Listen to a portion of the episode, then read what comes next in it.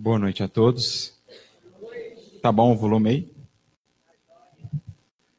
Que a paz de Jesus abençoe a todos nós, que o nosso coração esteja desde já conectado ao coração do Cristo, a fim de que possamos receber o máximo possível pelas vias desse canal o apoio, a esperança, a inspiração, a fim de que o nosso coração saia daqui mais animado, mais fortalecido para o trabalho que o mundo nos convida a fazer lá fora.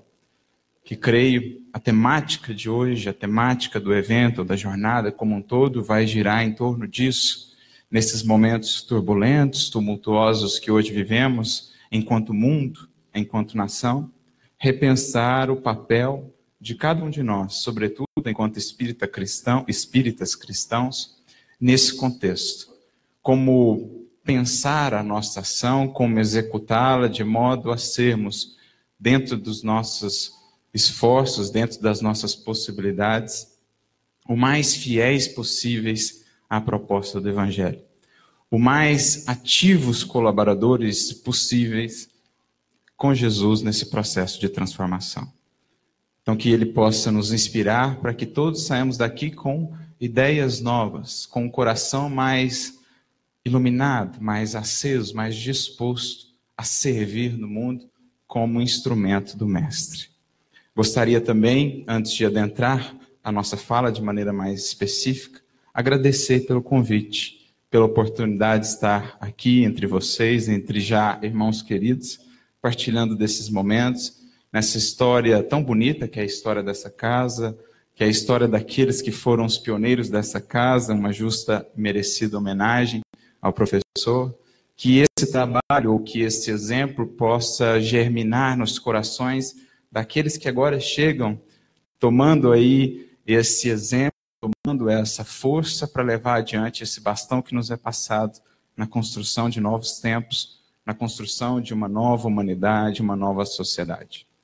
Porque é, em suma, esse o, o grande objetivo de meditarmos acerca das crises, dos momentos difíceis que passamos tanto individualmente como coletivamente, e buscar no Evangelho elementos norteadores para guiar a nossa ação, buscar na vida daqueles que viveram o Evangelho recursos de inspiração para pautar a nossa ação no mundo, a fim de honrar todo esse cabedal, todo esse investimento do alto que faz, ou que fez, que o alto fez em cada um de nós que aqui se encontra.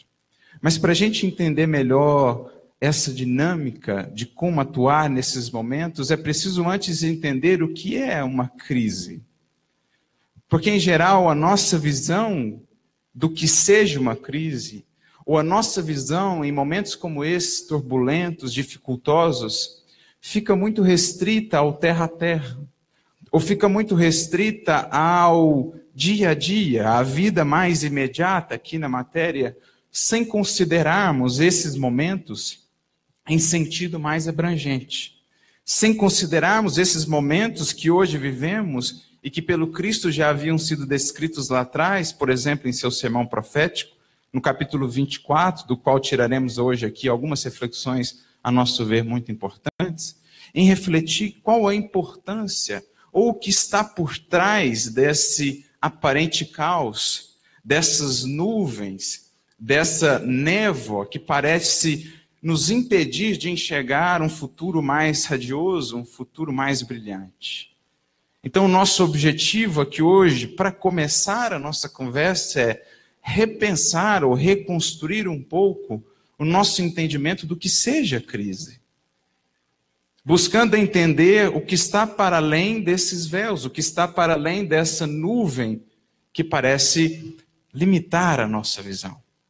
E aí a gente usa um recurso simples, mas em geral tenho aprendido muito com esse recurso, que é o recurso de analisar muitas vezes a própria etimologia das palavras.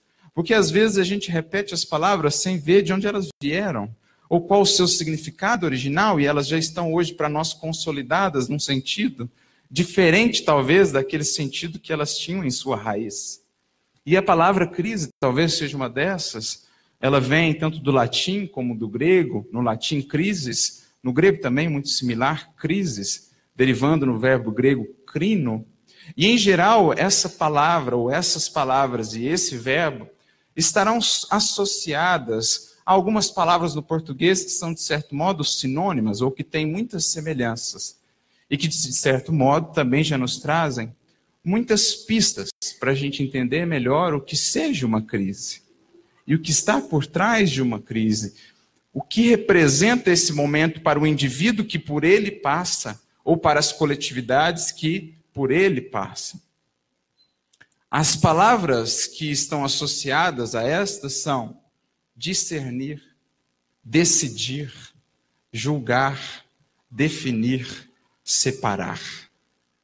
Em outras palavras, crise é um momento de análise, de separação, de melhor entendimento das coisas como elas realmente são, não como nós achávamos que elas eram.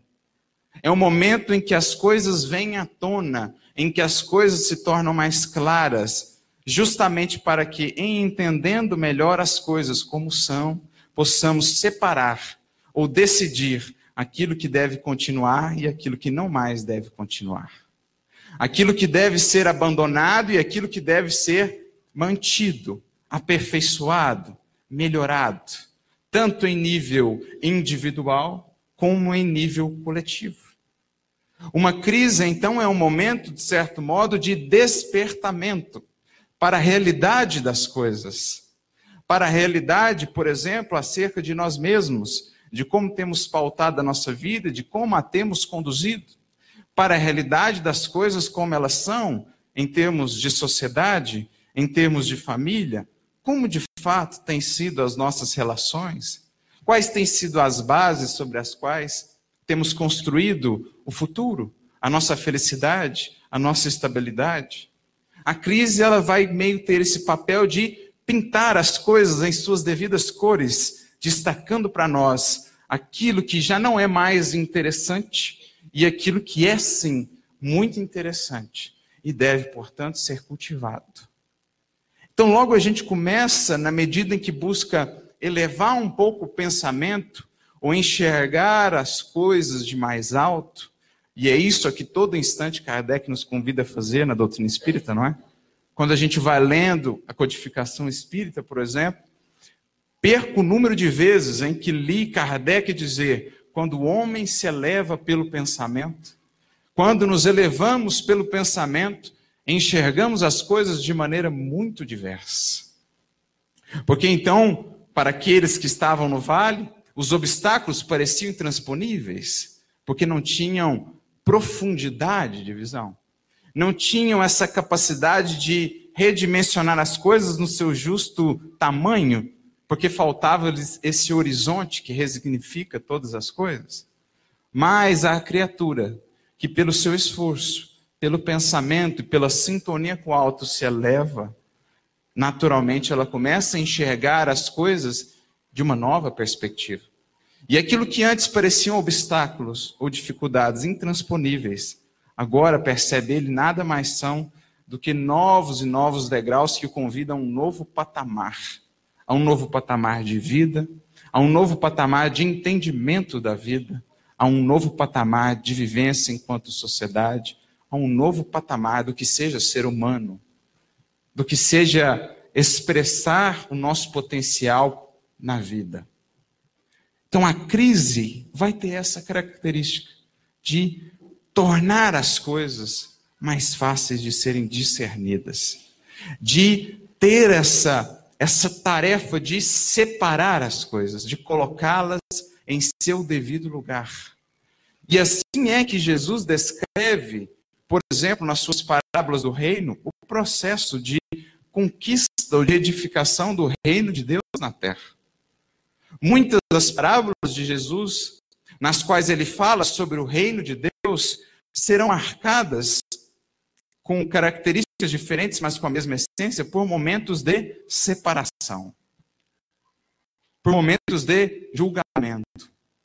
São as chamadas, na linguagem teológica, parábolas escatológicas. Uma palavra difícil, grega, mas que nada mais significa do que o estudo sobre o fim dos tempos. Na compreensão católica, juízo final do fim dos tempos. Mas nosso entendimento espírita, o fim dos tempos, ou seja, o fim de um ciclo de humanidade, ou um fim de um ciclo de aprendizado, para adentrarmos um novo ciclo de aprendizado. Em que, marcando essa transição, nós temos esse processo de separação. Por exemplo, se pegamos a parábola do trigo e do joio, Jesus diz: aguardemos a ceifa, para que então trigo e joio sejam separados. Quando fala da parábola da pesca ou da rede, por exemplo, Jesus fala: após a pesca, os pescadores falam, portanto, a separação dos peixes deteriorados e dos bons peixes, retendo ou guardando os bons peixes nos recipientes e lançando fora ou para distante os peixes deteriorados. E assim, em outros ensinamentos de Jesus, nós vamos perceber essa característica da crise marcando o fim de uns tempos, ou de alguns tempos, para início de outros tempos. Lembrando que esse fim dos tempos não é destruição, no sentido como muitas vezes imaginávamos. De certo modo é destruição, mas uma destruição que objetiva a renovação, que objetiva o aperfeiçoamento. Então, agora, a crise, os momentos de crise, os momentos difíceis, que antes enxergávamos apenas numa perspectiva dificultosa, de algo que apenas nos traz dores, lutas, dificuldades, começam a ser por nós enxergado num novo modo de entender, como na verdade oportunidades maiores ou estímulos maiores de renovação e de transformação, tanto no plano individual como no plano coletivo onde as lutas, as dificuldades assomam, para que com coragem e humildade possamos olhá-las e então nos dispormos a trabalhá-las. Porque não há mudança sem antes identificação dos problemas. Não há mudança ou possibilidade de mudança sem antes discernimento do que precisa ser mudado. E é o que a crise faz conosco. Ela mostra o quadro tal qual ele é. E naturalmente que nesse processo, como em nenhum outro momento da nossa jornada, não estamos desamparados. Pelo contrário, somos todos nós preparados para vivenciar esses momentos de crise. Somos todos nós preparados pela espiritualidade que nos mune de recursos muito antes daquele grande momento, a fim de que naquele grande momento nós possamos estar se bem aproveitamos as oportunidades antes, se não formos negligentes, se não formos indiferentes para com a nossa vida espiritual, possamos estar fortalecidos para encará-lo de maneira mais serena, mais segura. É o que Emmanuel vai nos dizer, por exemplo, no livro Religião dos Espíritos, capítulo 85, numa mensagem chamada No Grande Momento. Então ele diz assim: todos nós aprendemos e trabalhamos dias e dias, e às vezes muitos anos, a fim de vencermos nesse ou naquele grande momento chamado crise. É a vitória no momento da crise que confere a cada um de nós mais ampla capacidade. Veja que definição belíssima.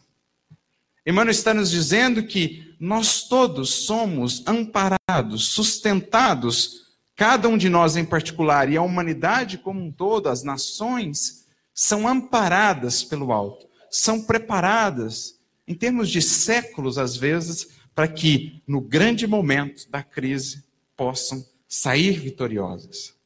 E saindo vitoriosas, galgar um novo degrau na jornada eterna e infinita da evolução. A vitória na crise confere mais ampla capacidade, porque então passaremos a nos preparar para novas crises para novos momentos de aferição de valores, que nos, assim sucessivamente, levarão a novos e novos degraus da evolução. Em outra mensagem, muito similar, agora no livro Vinha de Luz, capítulo 58, chamada Crises, Emmanuel vai nos dizer: todos os seres e todas as coisas se preparam em consideração às crises que estão por vir. É a crise que decide o futuro. Olha, todos os seres e todas as coisas, no seu processo evolutivo, nada mais estão fazendo do que se prepararem se fortalecerem paulatinamente, gradativamente, para os grandes momentos de aferição, que hoje sabemos vivemos na terra, que hoje sabemos estamos mergulhados na terra. Então ele acrescenta: a árvore aguarda a poda, o minério, o cadinho, a ave, a tormenta, a ovelha, a tosquia, o homem, a luta, o cristão, o testemunho. Todos aguardam os momentos de crise. Sem o saberem, são preparados, e agora nós já sabemos, e podemos nos preparar melhor, podemos nos fortalecer e aproveitar melhor tudo que nos chega, para que nos momentos dos testemunhos estejamos fortalecidos, estejamos mais firmes. Então a crise agora ganha um novo sentido para nós, até um sentido acolhedor, até um sentido de valorizar essa crise como oportunidade de realmente perceber em que patamar nós estamos. Porque assim é na nossa vida. Se passamos por uma crise na saúde, é a vida que nos convida a pensar como temos cuidado da nossa saúde até então.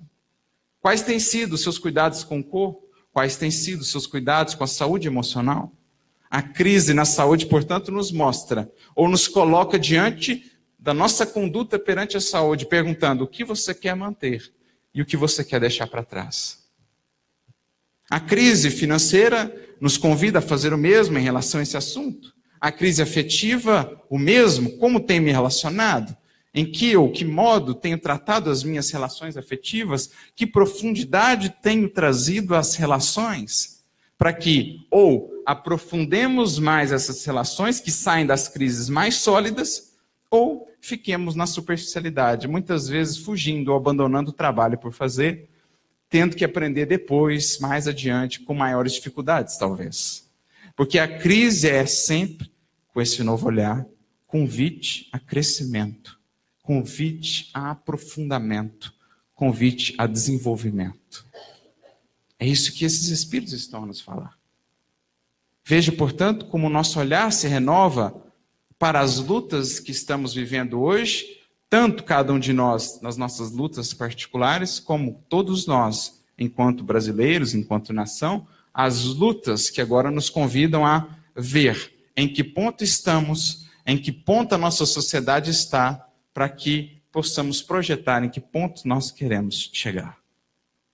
Mas é claro que nem sempre essas crises, ou na maioria das vezes essas crises, não são indolores. Elas trazem sim esse aspecto da dificuldade, da luta, da dor, muitas vezes, que é esse recurso, esse aguilhão que nos tira da zona de acomodação. Esse aguilhão, esse recurso que mexe as nossas bases, abala a estrutura pra, a fim de que a gente veja se realmente estamos construindo fundamentos sólidos de uma vida feliz, de uma vida equilibrada em sentido duradouro. Essa agitação, esse aparente caos do momento da crise é aquela mexida que a gente dá no lago, revelando o lodo que estava no fundo, até então não trabalhado, é aquela levantada no tapete para que vejamos toda a sujeira ali acumulada e possamos agora lidar com ela de maneira madura. Isso, esse autoencontro, esse perceber a realidade acerca de nós mesmos, perceber que não somos tão bons quanto imaginávamos, perceber que a nossa sociedade não é tão boa ainda quanto pensávamos, isso muitas vezes é para nós doloroso. Os choques que isso causa têm aí as suas dores. Mas aqui gostaria de trazer um texto de Emmanuel que vai desenhar melhor para nós o que é esse papel das dores. O que que o sofrimento, e aqui o grande exercício enquanto espíritas é aprender a bem sofrer, isto é, aprender a acolher o sofrimento, colhendo a lição que ele traz por detrás dos seus véus, aprender a bem sofrer. Emmanuel vai nos trazer uma mensagem que vai nos ensinar esse papel do sofrimento, da dificuldade, como revelador de nós mesmos, como revelador daquilo que estava oculto. É uma mensagem que está no livro Justiça Divina, capítulo 17, chamada Exames. Lembrando lá a palavra crise, que é análise, separação, exame, teste, aferição. Porque é isso que define realmente o que somos. Como diz o apóstolo Paulo na sua primeira carta aos Coríntios, capítulo 13, a obra de cada um será provada pelo fogo. Olha a definição de Paulo. O fogo provará qual seja a obra de cada um. Porque às vezes a gente acha que está muito bem, mas chega o sofrimento e mostra que a gente estava. Porque às vezes é assim. Na tendência da acomodação, a gente acha que está fortalecido. A gente acha que está bem sólida a nossa fé. E aí vem o sofrimento e fala: tem mais a fazer, meu filho. Nunca estacione. Nunca cristalize. Porque há sempre o que fazer. Há sempre o que avançar. E o sofrimento vem e te mostra isso. Às vezes a vida vai indo bem, de repente vira de pernas para o ar. E é então que você se vê como você realmente é. E é só isso que pode realmente te libertar. E conhecereis a verdade, a verdade vos fará livres. Não só a verdade da lei divina, que é fundamental como parâmetro, mas também a verdade acerca de quem eu sou. Porque sem saber quem eu sou, sem as ilusões, sem as máscaras, estou ainda muito na superficialidade de mim mesmo, do meu ser, do meu da minha essência mais profunda. Então nessa mensagem intitulada Exames, Emmanuel começa dizendo assim: a dor é agente de fixação expondo-nos a verdadeira fisionomia moral. Olha aqui. Então a dor ela expõe qual que é a sua fisionomia moral. Não o que você achava que tinha, mas a que é. Isso tanto em termos individuais como em termos coletivos. As grandes agitações, os grandes flagelos, por exemplo, as grandes dificuldades em termos coletivos mostram qual que é o desenho moral de uma nação. Para que nesse desenho moral nós possamos ver o quanto ainda temos a avançar. O sofrimento é fotógrafo oculto. Deslinda os mais íntimos aspectos da personalidade, situando-os a descoberto aclara os menores impulsos do coração, deixando-os à mostra. Então o sofrimento vem e rasga os véus. A gente está achando que está amando, mas o nosso amor ainda é muito mais egoísmo. Porque quando aquele que a gente ama não age como a gente quer, a gente fica irado.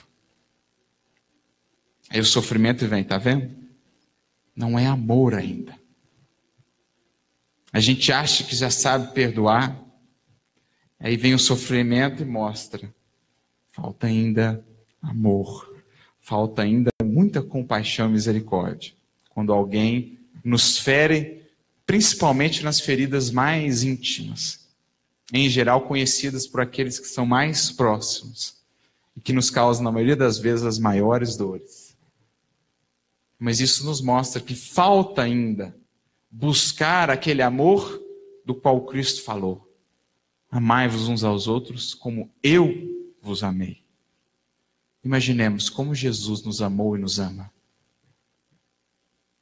Imaginemos, é esse o amor que nós buscamos.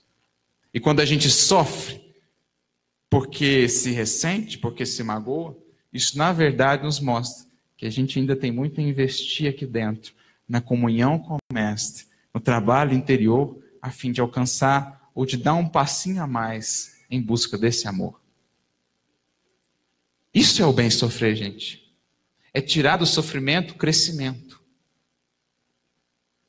Porque o sofrimento ele chega apenas com esse objetivo. Ele não chega em nossas vidas porque Deus queira nos ver sofrer. Porque Deus é sádico. Ele chega na nossa vida com uma finalidade e ele só passa quando ele cumpre a finalidade para o qual ele veio. Lá no livro Ceifa de Luz, capítulo 22, Emmanuel diz assim: Deus não nos envia problemas de que não estejamos necessitados. Então, se o problema chegou, é necessidade tua. Então, olha o que, que ele quer te falar. Que limitação sua ele está apresentando? Que imperfeição sua ele está revelando? Mas Emmanuel acrescenta nessa mesma mensagem: aceitação e paciência, sem fuga ao trabalho, são quase sempre a metade do êxito em qualquer teste que a gente esteja submetido. Olha que lindo isso. Aceitação e paciência, gente, já é metade do êxito. O outro, a outra metade é a mudança, né? é a renovação. Agora, o não desesperar-se, o não revoltar-se, o acolher aquela dor dizendo a ela: ensina-me o que tens a me ensinar. Já é metade do processo.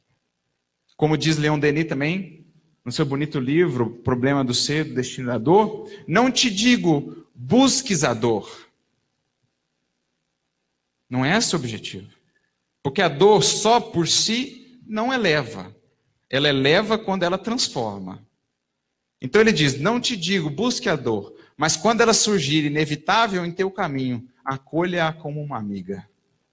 Aprenda a conhecer e a entender a sua misteriosa beleza, as suas lições ocultas. Olha que lindo. Aceitação e paciência, metade do êxito. Então é isso que é o bem sofrer. E é isso que as crises, todas elas, vêm nos ensinar.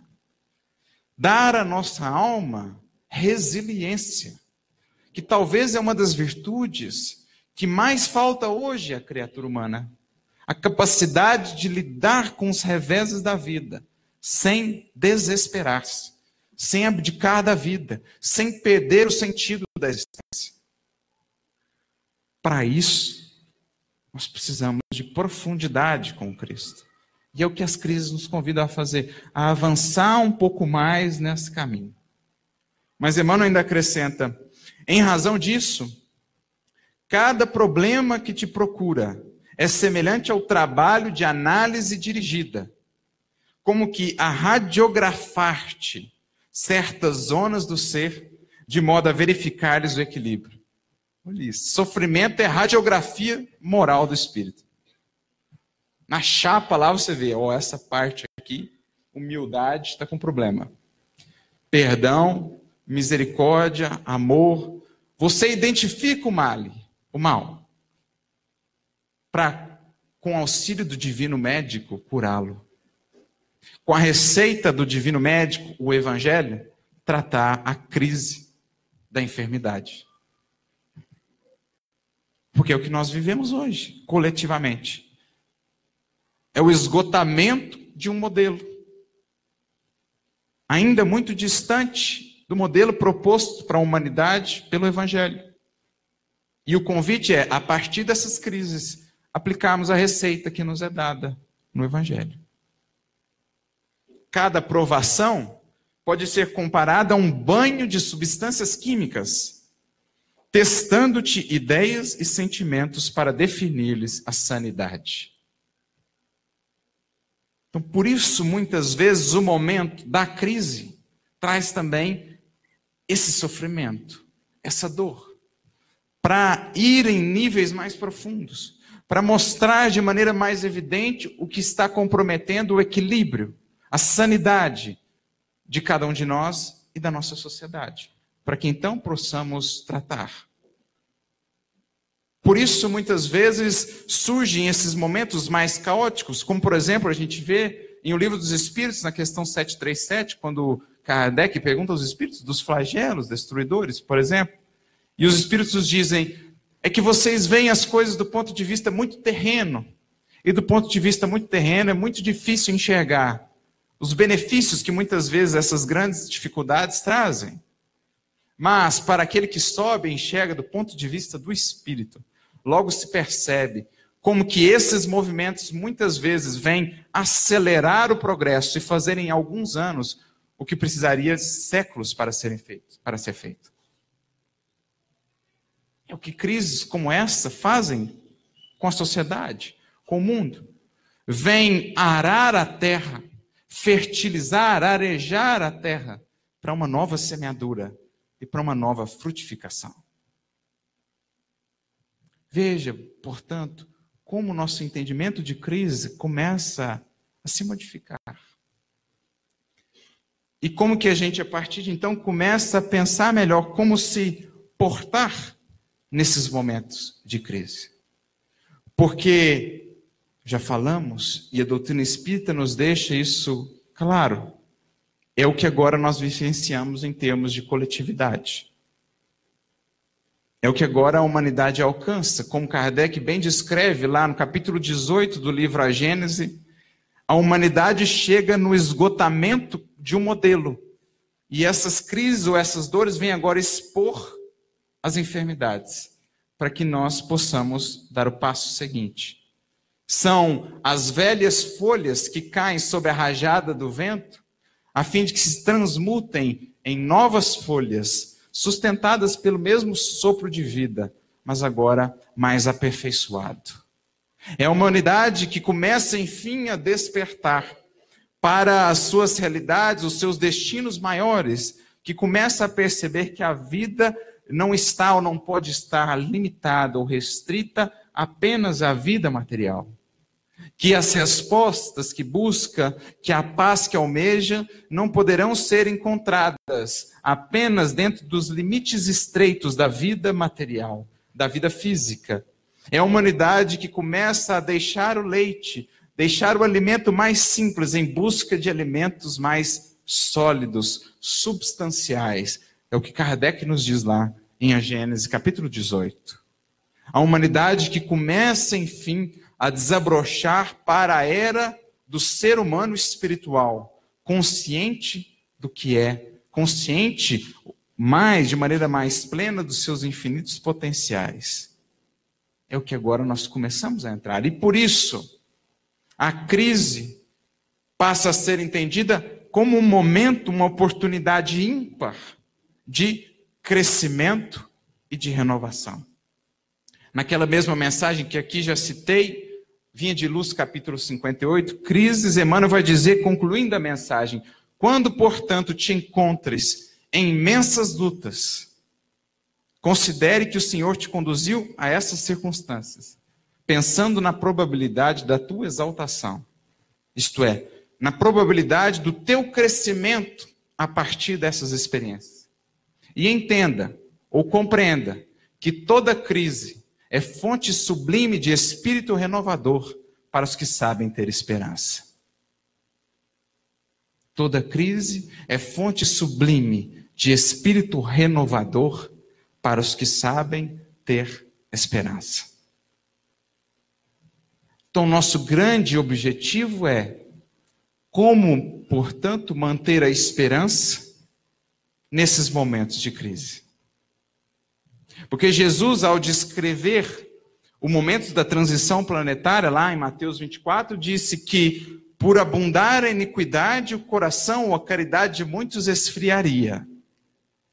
Isto é, muitos deixariam a chama apagar, a chama da fé, a chama da esperança, a chama do amor, por conta dessa aparente abundância de iniquidade. Mas a questão é, como já vimos agora, não é que a iniquidade antes não existisse, é que agora ela veio à tona.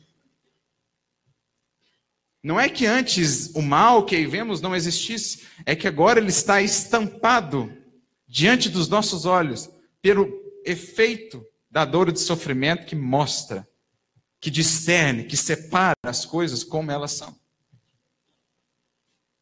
Então a gente precisa, e o grande objetivo é entender como Jesus vai nos ensinar. Ah, nesses momentos de crise pelos quais a terra passa, a nossa nação passa, a não deixar a caridade esfriar, a manter a chama acesa a manter o coração aquecido para acolher aqueles que caminham pelo frio da desesperança, do medo, do pessimismo.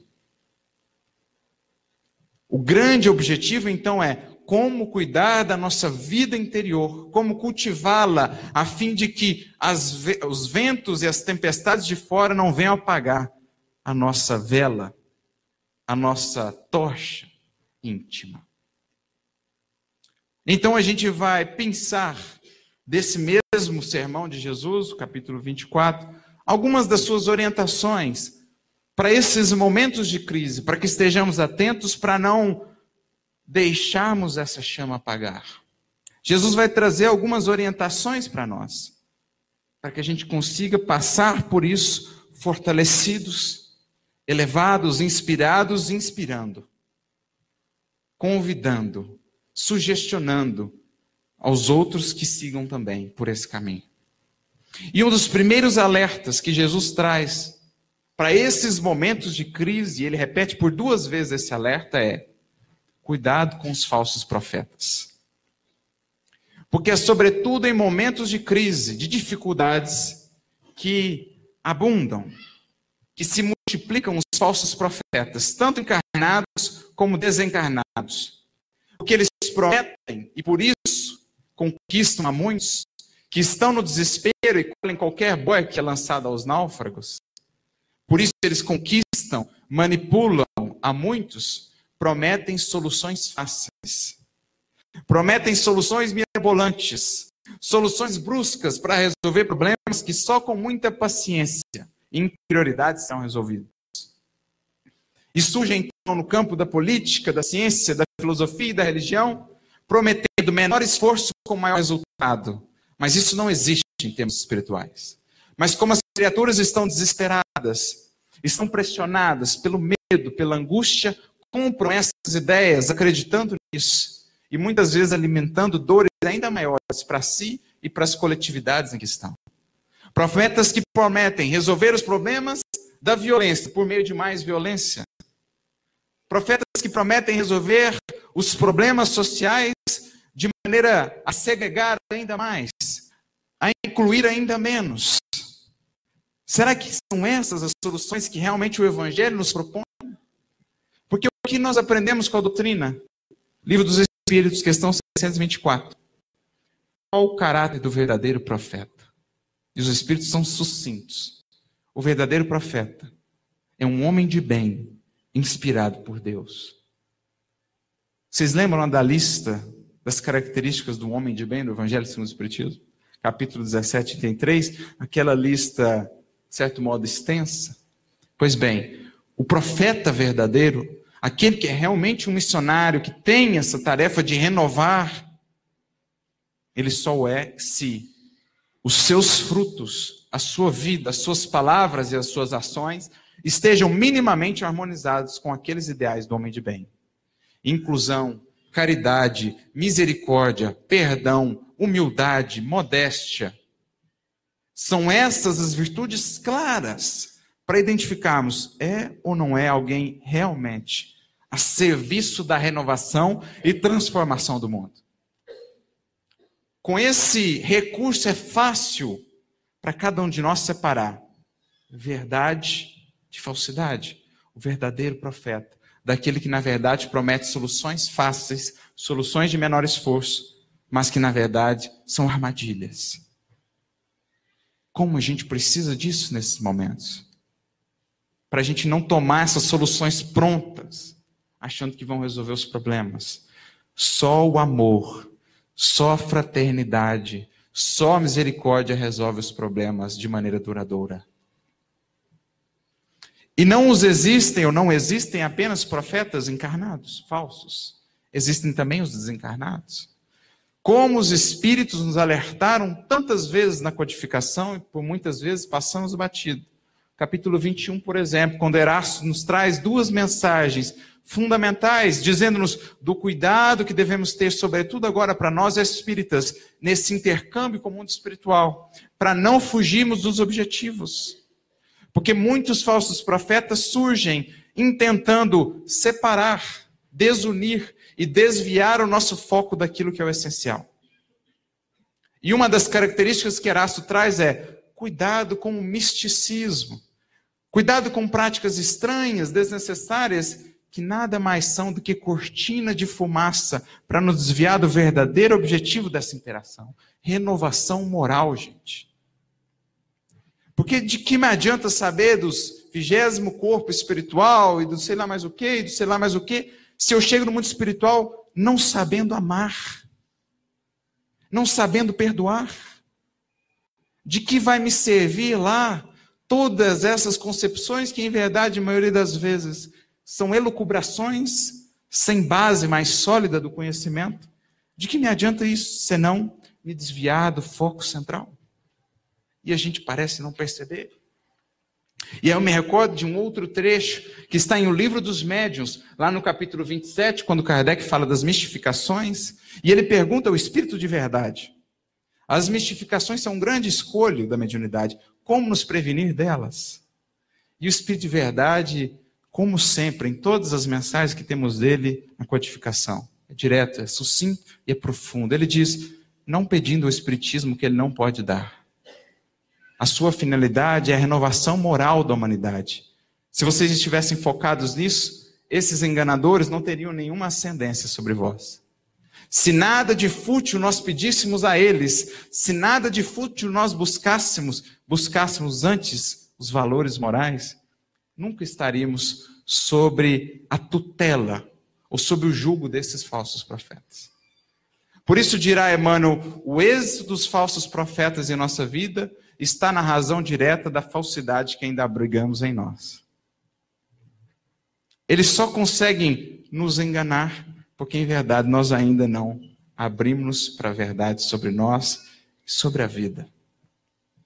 Então é preciso tomar cuidado. E Jesus fala por duas vezes, sobretudo em momentos de crise, cuidado com as soluções mágicas, que prometem menor esforço e maior resultado. Não há outro caminho, gente, senão por meio do esforço, do trabalho sincero, porque mudar a humanidade vai pedir de todos nós mudança individual.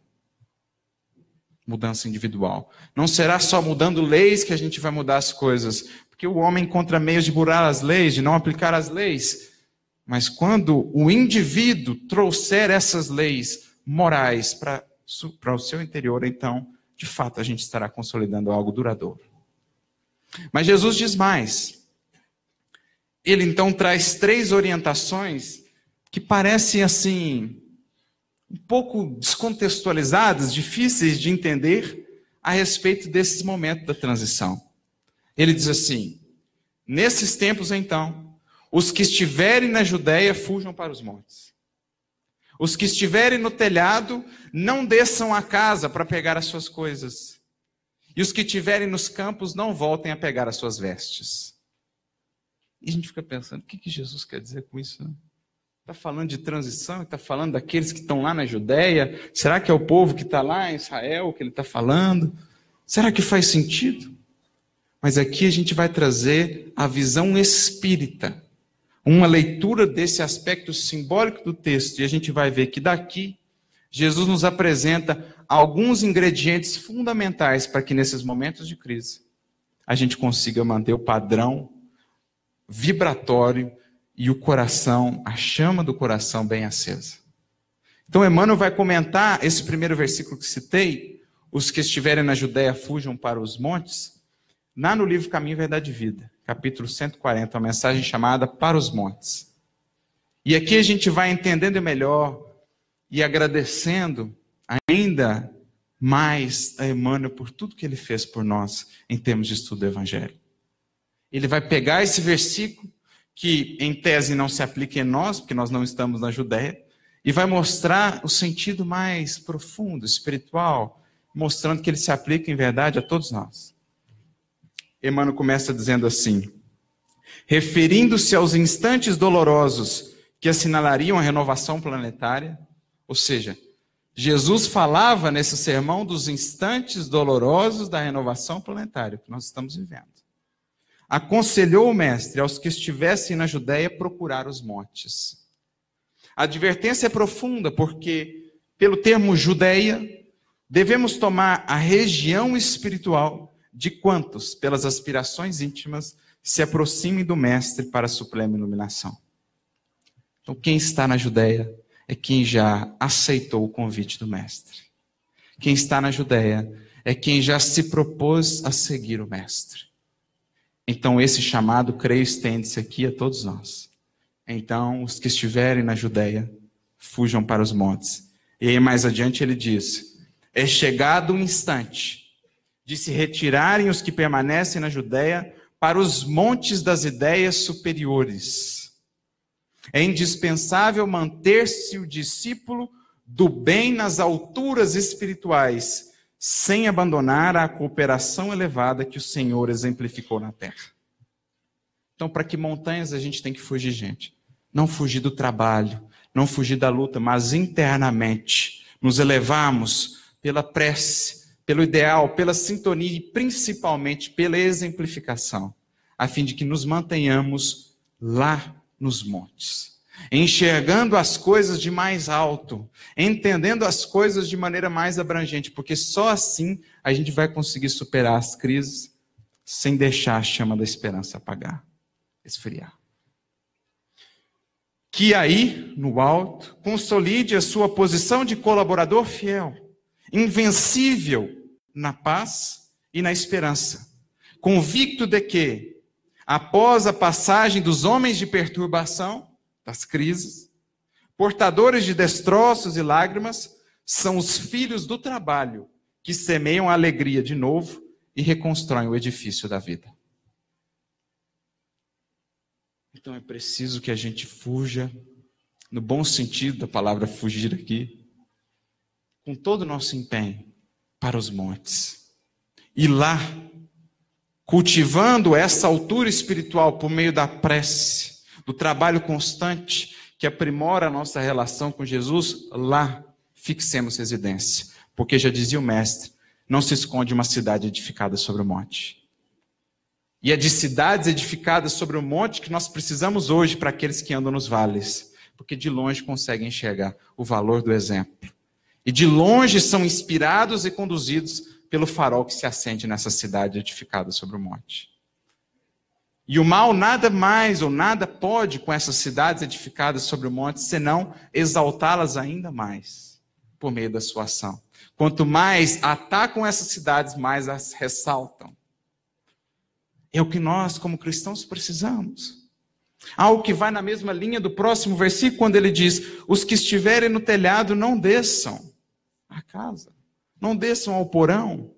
E aí não tem como nós espíritas não nos lembrarmos de no mundo maior, capítulo 3, Calderaro, quando nos fala da casa mental, apresentando em três níveis: porão, o piso e o sótão, o telhado, dizendo que no telhado estão as nossas vinculações com os ideais nobres, com aquilo que nos conecta ao alto. Jesus nos diz: quem estiver nessa conexão, não volte ao porão. Não desça. Não ceda à animalidade. Busque cultivar o ideal superior que te alimenta na jornada. Busque enxergar os horizontes mais vastos que te dão força para a caminhada. Isso é estar no telhado, é ver mais longe. Não desça, portanto, ao porão. Porque no porão estão os arquivos da animalidade que já somos convidados a superar em detrimento ou em benefício dos arquivos da angelitude ainda por nós a serem descobertos. E é o que está dito também no terceiro: os que estiverem no campo, não voltem a buscar as vestes. Em outras palavras, quem estiver trabalho, gente, quem estiver no trabalho, quem estiver no campo de trabalho com Cristo, não volta para buscar as vestes das ilusões. Abandone de vez as capas. Esqueça ou ressignifique o valor que você dá a status, nome, título. Tudo isso são vestes que vão ficar. Valorize o trabalho, porque isso são seus verdadeiros títulos. O cristão é conhecido pelo montante de trabalho, pela herança, pelo legado construído nos outros corações. Tudo mais é capa. Porque para seguir Jesus, a gente precisa deixar para trás as capas. É o que a gente vê lá com o cego de Jericó, não é? Antes de seguir o mestre, a primeira coisa que faz quando se levanta para o trabalho é lança longe a capa. Porque a gente vai aprendendo, meus amigos, que com a morte só morrem as ilusões. E que nós somos convidados a, desde já, abdicar delas em busca da verdade que liberta. É o que Jesus, portanto, nos orienta a fazer em momentos de crise.